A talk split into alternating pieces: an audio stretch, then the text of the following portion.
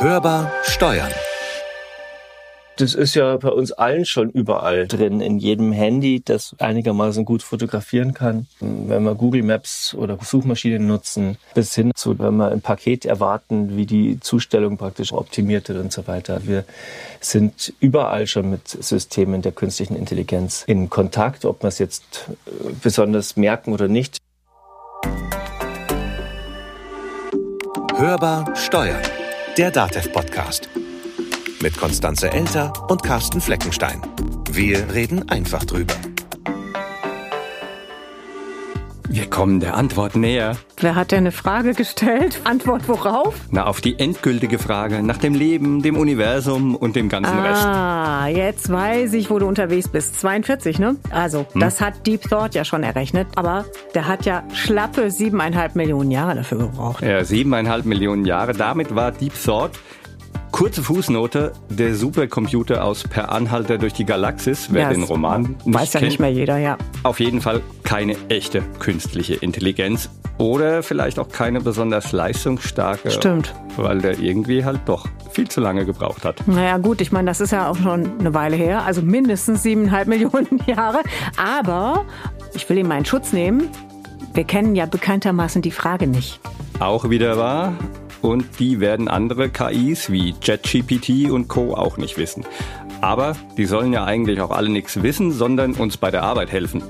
Und das ist eine wunderbare Überleitung, weil das ist nämlich unser Thema heute. Wir reden darüber, wie sich KI in der Arbeitswelt als neuer Mitarbeiter so macht Wie künstliche Intelligenz das Arbeitsleben umkrempeln wird. und welche Bedeutung das für Unternehmen und Arbeitgeber hat. Ich fand das sehr interessant, was Matthias Peisner vom Fraunhofer Institut da eben am Anfang gesagt hat, dass man eben bei vielen Gelegenheiten mit künstlicher Intelligenz in Kontakt kommt und man merkt es nicht mal oder nimmt es einfach schon als selbstverständlich hin. Also wenn ich da zum Beispiel an mein neues Auto denke, das ist ja mit KI überladen, da blinkt's, klingelt's, redet's an allen Ecken Der und Enden und dir? man kommt, ja, Oder die? Weiß ich ja nicht. ja, der sagt irgendwas oder er tütet irgendwo und sagt dann, Reifendruck ist unterschiedlich. Ah, das ist doch neu. ja, aber das ist halt KI. Schenkst du dem nicht genug Aufmerksamkeit? vielleicht, Ja, vielleicht denk auch. mal drüber ja. nach. Ich meine, dein alter Diesel, ne, der war ja schon 13. Ne? Wahrscheinlich hast du einfach mehr mit dem geredet oder dem über die Kühlerhaube gestreichelt oder was weiß ich. Und, ja, aber mein neues Auto und ich, wir kennen uns ja noch nicht so gut. na gut, zugegeben. aber vielleicht, das müsste ich ihn mal fragen, vielleicht muss ich gar nicht mehr fahren, vielleicht müssen wir bald alle gar nicht mehr fahren, weil die KI das übernimmt. Meinst du, er oder sie möchte gern alleine fahren Ja, und dich gar nicht mehr im Auto haben? ja, beim Parken geht das ja auch schon. Ja, aber arbeiten? Also, ich meine, jetzt nicht das Auto, aber äh, KI, arbeit, also, weiß ich, kann mir nicht vorstellen. Vielleicht klären wir erstmal, worüber wir beim Thema KI in der Arbeitswelt überhaupt reden oder reden wollen. Genau, worüber wir heute reden, ist auf jeden Fall, wie uns die KI beeinflusst. Und das tut sie in drei wesentlichen Punkten. Das erste ist, sie kann uns bei der Arbeit unterstützen. Das ist ja schon mal nicht schlecht. Das zweite ist, durch die KI entstehen dann natürlich auch neue Geschäftsmodelle und Berufe. Und Punkt drei, über den wir dann heute auch reden, und davor haben dann auch viele Menschen Angst, wenn die KI möglicherweise den Menschen ersetzen kann. Und weil es hier zum einen viele Missverständnisse und zum anderen auch wahrscheinlich das ein oder andere im Nebel gibt, haben wir uns mit Leuten unterhalten, die sich mit KI auskennen, aber mal so richtig gut auskennen. Hörbar im Gespräch. Eine interessante Frage ist natürlich, wer nutzt KI und wo beziehungsweise wofür. Und da spielt die Unternehmensgröße eine ganz wesentliche Rolle. Studien zeigen hier, je kleiner das Unternehmen, desto unwahrscheinlicher ist auch der Einsatz von KI. Haupthemmnisse hier sind natürlich die fehlende Fachkraft und da braucht es eben jemanden, der den Einsatz der KI steuern kann. Wenn das nicht der Fall ist, kann man die KI auch nicht nutzen. Das zweite ist dann natürlich, wenn die Daten überhaupt nicht vorhanden sind, um eine KI zu füttern, dann bringt das auch alles nichts. Und der dritte Punkt ist dann ökonomischer Art, das sind die finanziellen Ressourcen, die fehlen. Immerhin bis zu einem Fünftel aller mittelständischen Unternehmen nutzt heute schon KI. Außerdem erkennen Unternehmen KI vermehrt als Schlüsseltechnologie und sehen die Chancen im Einsatz künstlicher Intelligenz dadurch steigen. Jedes zehnte Unternehmen möchte dieses Jahr noch in die KI investieren. Aber eigentlich haben wir heute schon überall mit KI zu tun. Also vielleicht reden wir erstmal darüber, was künstliche Intelligenz denn ist und was nicht. Also ich glaube ja, dass es sowas gibt wie, ich sage jetzt mal, gefühlte KI. Ne? Also dass man automatisch bei dem Begriff künstliche Intelligenz schon sofort an Chatbot und Co denkt. Also der Anwalt, der sich jetzt beispielsweise das BGH-Urteil zusammenfassen lässt vom Chatbot oder die Dachdeckerin, die sich auf der Baustelle über einen Chatbot die wichtigsten Fakten über Arbeitshilfen zusammenstellen lässt.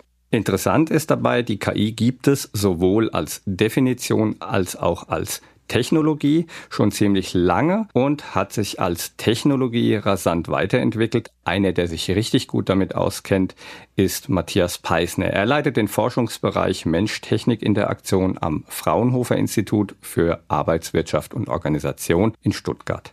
Der Begriff künstliche Intelligenz ist ja schon relativ alt und ich mag den eigentlich auch nicht besonders gern, weil der vielen Leuten Angst macht und weil er vielleicht auch ein bisschen falsche Erwartungen weckt. Was sich seit den Anfängen der Entwicklung künstlicher Intelligenz getan hat, das beschreibt Peisner so. Frühere Ansätze in der künstlichen Intelligenz sind so gelaufen, dass Experten versucht haben, menschliches Verhalten in Regeln zu packen und dann die Regeln so zu formalisieren, dass ein bestimmter Input in so ein technisches System zu einem Output führt, den man dann eigentlich als besonders intelligent empfindet. Und der große Unterschied, und das ist jetzt auch das, was letztendlich den Hype um KI in den letzten Jahren verstärkt hat, ist, dass wir heute nicht mehr unbedingt dieses Expertenwissen benötigen, sondern dass es eben mit Methoden des maschinellen Lernens funktioniert. Und damit stecken wir eben in die Systeme nicht einfach nur mehr Regeln rein, sondern einen Haufen Daten. Und das System erzeugt praktisch die Regeln oder findet selbst die Mechanismen raus und errechnet danach eben anhand des Inputs den Output für zukünftige Ereignisse. Soweit die technische Definition. Aber wie sieht's denn juristisch aus? Das müssen wir jetzt auch noch klären, vor allem wenn wir in die Integration von KI im Arbeitsleben schauen wollen.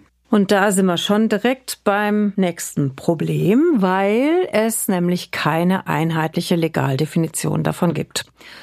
Der Begriff der künstlichen Intelligenz, der findet sich zwar schon in einigen Gesetzen, zum Beispiel auch für das Arbeitsleben ganz wichtig im Betriebsverfassungsgesetz. Und das ist übrigens ganz spannend, weil das ist nämlich vor kurzem modernisiert worden. Da steht jetzt beispielsweise drin, dass der Arbeitgeber den Betriebsrat über die Planung von Arbeitsverfahren und Arbeitsabläufen einschließlich des Einsatzes von künstlicher Intelligenz informieren muss oder auch, dass Richtlinien zur personellen Auswahl mhm, auch dann gelten, wenn dabei KI zum Einsatz kommt. Das fand ich persönlich sehr interessant.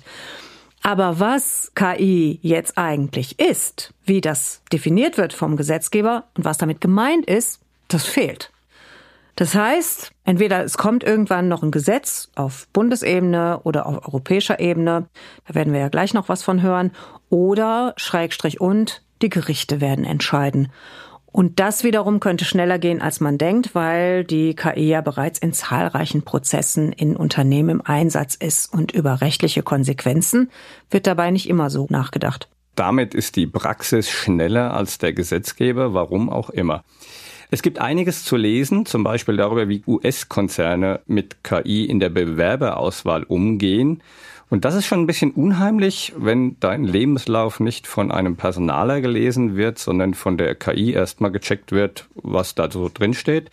Das ist jetzt vielleicht hierzulande noch Zukunftsmusik oder gar nicht rechtlich drin, oder? Dazu habe ich mit Rechtsanwalt Arthur Wilms von der Kanzlei Herfortner in Frankfurt am Main gesprochen und der hat mir erklärt, dass da tatsächlich etwas geht, auch hierzulande.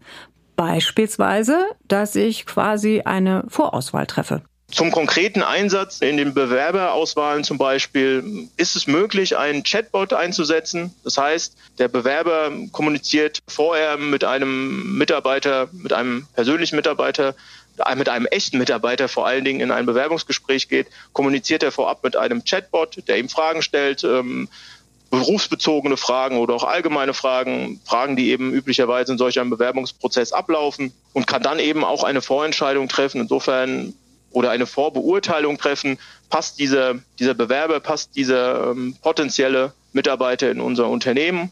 Da ist jedoch Vorsicht geboten, weil man sollte in jedem Fall den Bewerber darauf hinweisen, dass er vorab nur mit einem Chatbot kommuniziert. Und wenn man das aber nicht macht, führt das zu erheblichen Problemen. Jetzt stell dir mal vor, da kommt eine Absage und der Bewerber ist aber davon ausgegangen, dass er mit einem echten Mitarbeiter gesprochen hat. Und dann stellt sich aber raus, nee, das war nur ein Chatbot, mit dem er da kommuniziert hat. Und was hat der Chatbot jetzt gesagt? Ja, nee, nix, aber Rechtsanwalt Wilms, der hat noch was dazu gesagt. Ein Arbeitsverhältnis beruht wiederum auch sehr viel auf einem Vertrauensverhältnis und da wird kein Weg an einem persönlichen Gespräch letztendlich auch vorbeiführen. Aber künftig kann man eben über gelabelte Daten auch hier die Prozesse automatisieren und damit die Arbeit erleichtern. Da kannst du dann an der Bewerbung erkennen, ob die eben erfolgreich ist oder eben nicht, wenn das Programm mit Tausenden von Bewerbungen gefüttert wurde und die KI gelernt hat. Matthias Peisner vom Fraunhofer Institut erklärt, wie das funktionieren könnte.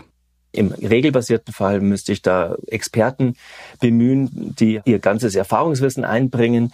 Ähm, wie kann ich an einer Bewerbung schon erkennen, dass es eine erfolgreichere Bewerberin ist oder nicht? Äh, und das Experten müssten, müsste ich dann ähm, formalisieren in, in, in einem Programm. Und mit dem maschinellen Lernen würde ich einfach tausende von Bewerbungen in das System einfüttern. Am besten sind diese Bewerbungen dann schon eben entsprechend gelabelt mit erfolgreicher Bewerber, der ist Abteilungsleiter geworden, der ist nach zwei Jahren wieder gegangen, war nicht so toll oder wie auch immer. Und das System würde praktisch dann für neue, für neu eingehende Bewerbungen aufgrund von diesen Daten, von diesen gelabelten Daten Vorhersagen machen.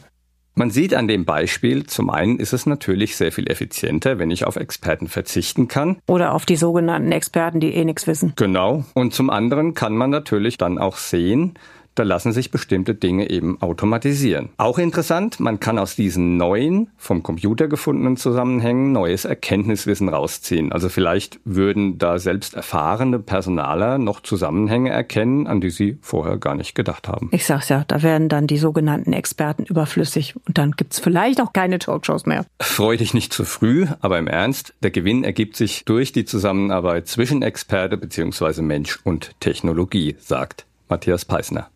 Und das ist eigentlich, glaube ich, das Besondere oder das besondere Potenzial auch von, von KI-Systemen im Zusammenhang mit der menschlichen Arbeit, dass die eigentlich nicht unbedingt in erster Linie dafür geeignet sind, uns Menschen zu ersetzen, sondern eigentlich besonders interessante Kooperationspartner sind, weil sie uns helfen können, eben neue Erkenntnisse auch zu finden.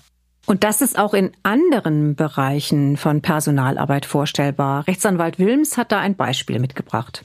Was natürlich schon lange Zeit ähm, im Einsatz ist, ähm, sind künstliche Intelligenzen bei, bei den Personalabteilungen. Das heißt, ähm, Strukturierung, wenn es darum geht, ähm, ich kann ja zum Beispiel, gehen wir davon aus, ich habe leistungsbezogene Vergütungsvereinbarungen, dann muss ich natürlich dokumentieren, abhängig davon, wie diese leistungsabhängige Vergütung konzipiert ist.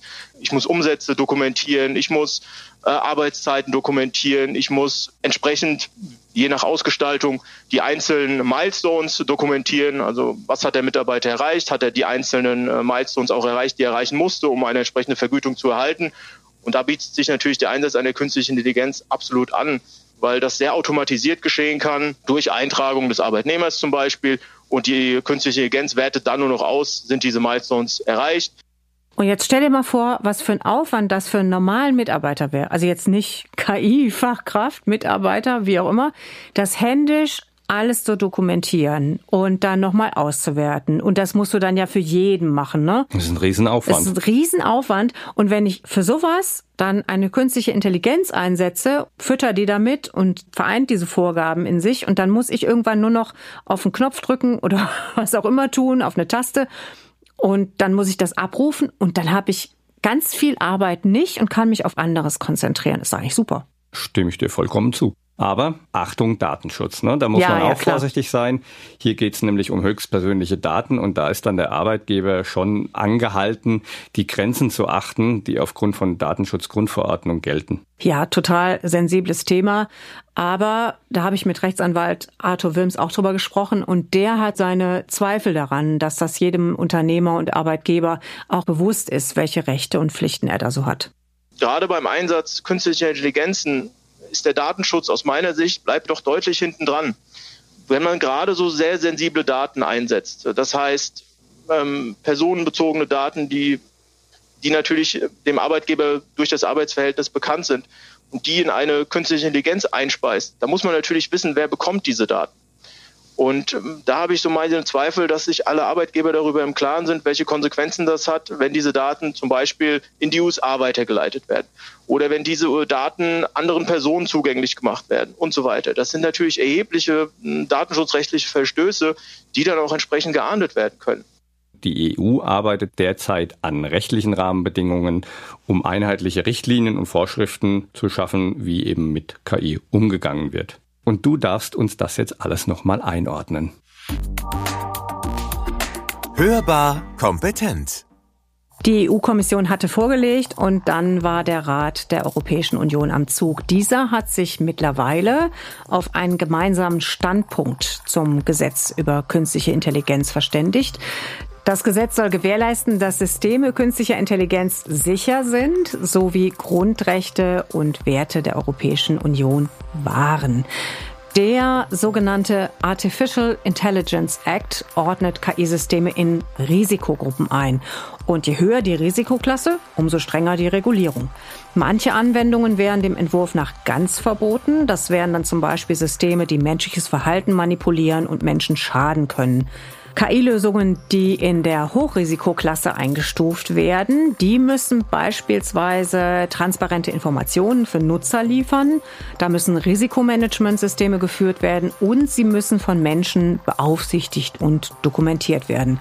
Bestimmte KI-Systeme haben dem Entwurf zufolge nur ein geringes Manipulationsrisiko, zum Beispiel Suchalgorithmen oder eben Chatbots. Damit aus dem Entwurf eine Verordnung wird, muss nun auch noch das Europäische Parlament seinen Standpunkt festlegen. Wann das aber sein wird, ist noch völlig offen. Die einen kritisieren ein zu viel an Regulierung und die anderen warnen, dass das Gefahrenpotenzial bestimmter KI-Systeme unterschätzt wird. Kritiker sagen ja schon jetzt, dass der AI Act überholt ist und ein globaler Gipfel womöglich sinnvoller wäre, um weltweite Regeln zum Einsatz künstlicher Intelligenz zu diskutieren. Sicher wichtig ist, die Balance zwischen Innovation und Regulierung einzuhalten und wenn alles beachtet wird, dann birgt das halt auch einiges positives Potenzial. Und da ist auch nicht immer gleich der Arbeitsplatz weg. Im Gegenteil, also KI macht dann ja, haben wir vorhin schon drüber gesprochen, vielleicht erstmal die lästige Arbeit, die wir da nicht genau. mehr machen müssen. Arthur Wilms hat übrigens noch erzählt, dass es in Anwaltskanzleien hier beispielsweise um Kanzleiorganisationen geht, wo die KI nett unterstützen kann. Ja, also KI wird natürlich gerade auch in Anwaltskanzleien, auch für die Kanzleiorganisation genutzt. Ähm, das heißt, Tätigkeiten, die üblicherweise zuvor von hm, Rechtsanwaltsfachangestellten oder auch von ähm, Rechtsanwaltsgehilfen erledigt wurden. Das heißt, ähm, organisatorische Dinge, Recherchetätigkeiten und so weiter. Da wird Legal Tech schon länger eingesetzt. Ähm, das ersetzt natürlich nicht die Arbeit von Rechtsanwaltsfachangestellten und Rechtsgehilfen, aber hilft natürlich, dieses Ganze zu beschleunigen, sodass sich die anderen Mitarbeiter dann eben auf wichtigere Dinge fokussieren können. Und zum Thema Legal Tech haben wir bereits eine Staffel produziert. Da könnt ihr gerne auch noch mal reinhören. Aber das Ganze geht noch einen Schritt weiter wenn nämlich KI als entscheidungsunterstützendes System eingesetzt wird. Das ist ja auch sinnvoll, wenn die KI das komplette Arbeiten nicht übernimmt, sondern eher als Freund und Helfer agiert. Matthias Peisner blickt da auf eine andere Branche sondern vielleicht ähnliche Systeme zum Beispiel in der, in der Medizin bei der Diagnose von verschiedenen Krankheitsbildern, zum Beispiel ein ganz prominentes Beispiel auch immer in der Früherkennung von Hautkrebs und da hat man zwar zeigen können, dass solche Systeme eine ähnlich gute oder teilweise sogar bessere Performance bringen können als ähm, gut ausgebildete Hautärzte. Aber man hat andererseits auch gesehen, dass die beste Performance ähm, trotzdem erzielt werden kann, wenn der menschliche Experte mit dem KI-System zusammen eine Entscheidung trifft. Ich will das jetzt auch nicht so abtun, dass man ja immer noch diesen Eindruck hat oder dass der Eindruck bleibt, dass KI auch aufgrund der sehr schnellen und rasanten Entwicklung alles überrollt. Man bleibt zumindest ratlos zurückwendig, je nachdem, in welcher Branche man vielleicht auch arbeitet und wie gefährdet der Arbeitsplatz ist, dann vielleicht auch ein bisschen ängstlich ist. Bin ich völlig bei dir, geht mir ähnlich und es wird auf jeden Fall die Arbeitswelt umkrempeln, das kann man jetzt schon festhalten. Es gibt neuere Studien dazu und die haben untersucht, wie verschiedene Berufe oder in welchem Ausmaß verschiedene Berufe von JetGPT ähnlichen Systemen, also Systeme, die auf GPT basieren, in ihrer Arbeit betroffen sind. Was man da jetzt anmerken muss, diese Studien haben jetzt nicht unterschieden zwischen der Automatisierung einzelner Aktionen und der Unterstützung bei diesen Aktionen. Rausgefunden wurde, dass ungefähr 20 Prozent der Berufe und damit auch ungefähr 20 Prozent der Berufstätigen zu mehr als 50 Prozent ihrer Aktivität durch GPT und darauf aufbauender Software betroffen sein werden. Das heißt, mehr als die Hälfte der Aktivität von mindestens einem Fünftel der Beschäftigten wird sich bei der Arbeit entweder durch GPT unterstützen lassen können oder vielleicht sogar komplett die Arbeit an GPT-Systeme auslagern können. Das hat Einfluss auf den Arbeitsmarkt, das ist unbestritten. Und welche Berufe und Branchen das sein werden, das sagt Matthias Peisner. Das Interessante daran ist, dass frühere Studien zu dem Schluss gekommen sind, dass vor allem Routinetätigkeiten, vielleicht auch gefährliche, monotone, einfache äh, manuelle Tätigkeiten vor allen Dingen automatisiert werden können. Und das sehen wir jetzt hier bei GPT ganz anders. Äh, man sieht, dass mit GPT vor allen Dingen natürlich jetzt eher wissensintensive Berufe Aktivitäten wie zum Beispiel, äh, die die Mathematik erfordern, die zum Beispiel auch ähm, im, im rechtlichen, im juristischen Bereich unterwegs sind oder auch im journalistischen Bereich oder auch in der Softwareentwicklung, dass diese Tätigkeiten vor allen Dingen betroffen sind durch GPT. Insofern ist es wirklich auf einer ganz großen Ebene, wird sich die Arbeit verändern. Naja, es klingt jetzt aber doch ein bisschen so, als würden wir in Zukunft irgendwie alle arbeitslos, oder? Naja, nicht ganz so pessimistisch sehen. Matthias Peisner hat da eine etwas andere Sicht drauf. Ich glaube nicht, dass wir Angst haben müssen vor einer Massenarbeitslosigkeit oder vor der KI als der große Jobkiller. Ich glaube, dass wir auch wenn man an den ganzen Fachkräftemangel denkt und an die demografische Entwicklung, dass wir sogar diese Rationalisierungspotenziale, die in der Technik drinstecken, ein Stück weit auch brauchen werden. Das ist aber auch so ein bisschen wie der Blick in die Glaskugel, oder? Also ich meine, klar, das haben wir jetzt schon ein paar Mal thematisiert, dass die Entwicklung rast, vielleicht auch an uns vorbei rast momentan. Das kriegt man ja hautnah mit. Und man muss, wenn man jetzt auf die rechtliche Komponente guckt, muss man ja das nehmen, was man momentan hat. Da ist man ja einfach zu dem gegenwärtigen Zeitpunkt nur entsprechend ausgestattet. Aber Rechtsanwalt Arthur Wilms hat nochmal gesagt, wie denn jetzt gerade so die arbeitsrechtlichen Leitplanken auch mit Blick auf das Mitbestimmungsrecht aussehen. Zum aktuellen Zeitpunkt ist es so, es gibt genug Möglichkeiten, zum Beispiel für den Betriebsrat entsprechende Maßnahmen zu treffen, um den Einsatz der KI entsprechend zu steuern, entsprechend zu regulieren und natürlich im Umfang von Mitbestimmungsrechten auch den Arbeitgeber zu bremsen oder zu unterstützen. Ich weiß nicht, wie die ganze Situation sich in einem Jahr, in zwei Jahren oder in drei Jahren darstellt. Wenn diese Entwicklung so rasant weitergeht und KI irgendwann wirklich komplette Branchen quasi ähm, übernehmen kann als Arbeitnehmer in Anführungszeichen, dann ist natürlich die Frage, brauchen wir ein Update? Und da glaube ich, wird es so kommen, dass man ein Update brauchen wird. Auf jeden Fall werden die Unternehmen überlegen müssen, wie sie denn genau die Angestellten einbeziehen. Wenn auf der einen Seite weiterhin natürlich die Erfahrungen und das Wissen und die Fähigkeiten der einzelnen Personen benötigt werden, aber auf der anderen Seite die entsprechende Person vielleicht nicht mehr genau das tut, was sie vorher getan hat. Klar, und da geht's dann natürlich auch um Kompetenz, mit der KI souverän umzugehen, weil der oder die Mitarbeiterin sie dann eben auch verstehen muss und für das Unternehmen nutzen soll. Ohne ein sehr gutes Vertrauensverhältnis wird diese Veränderung kaum gehen, sagt Matthias Peisner. Ich denke, das ist eine ganz allgemeine, grundsätzliche Kompetenz, die wir in der Zukunft ganz, ganz dringend brauchen. Und das ist nämlich die generelle Veränderungsbereitschaft, die Motivation, immer wieder auf was Neues zu lernen, sich auf neue Situationen einzustellen. Diese Idee, dass man einen Beruf lernt und den dann 50 Jahre ausübt und dann irgendwann eine gewisse Routine bekommt und ähm, sich dann zurücklehnen kann. Ich denke, das müssen wir alle begraben, dieses Schlagwort ähm, lebenslanges Lernen, das teilweise noch ein bisschen so als Höchststrafe ähm, aufgenommen wird. Das muss eigentlich was besonders Motivierendes und was besonders Positives sein. Das wird noch richtig spannend werden und man sollte halt auch wissen, Menschen haben Angst vor Veränderungen und Absolut. dafür muss man auch Verständnis haben, denn Veränderungen bedeuten immer Aufwand oder Risiko auch. Andererseits, und das haben wir in der letzten Krise gesehen, wie unglaublich fähig Menschen sind, wenn etwas verändert werden muss, dann können sie das auch. Und wir haben gesehen, wie schnell wir auf virtuelles Arbeiten, virtuelle Meetings, Homeoffice umgestiegen Das sind. macht ja auch Mut, ne? Genau, wenn es dann funktioniert, macht das natürlich auch Mut. Und am Ende kann es dann eben auch positiv werden, wenn die Angst vor der Veränderung überwunden werden kann. Aber da müssen alle mithelfen. Da darf man niemanden im Regen stehen lassen. Und am Ende, ja, vielleicht hat dann auch der ein oder andere doch Spaß an seiner neuen Aufgabe. Und wenn du mit deinem Auto ein bisschen mehr sprichst, dann fährt dich das auch gern zur Arbeit.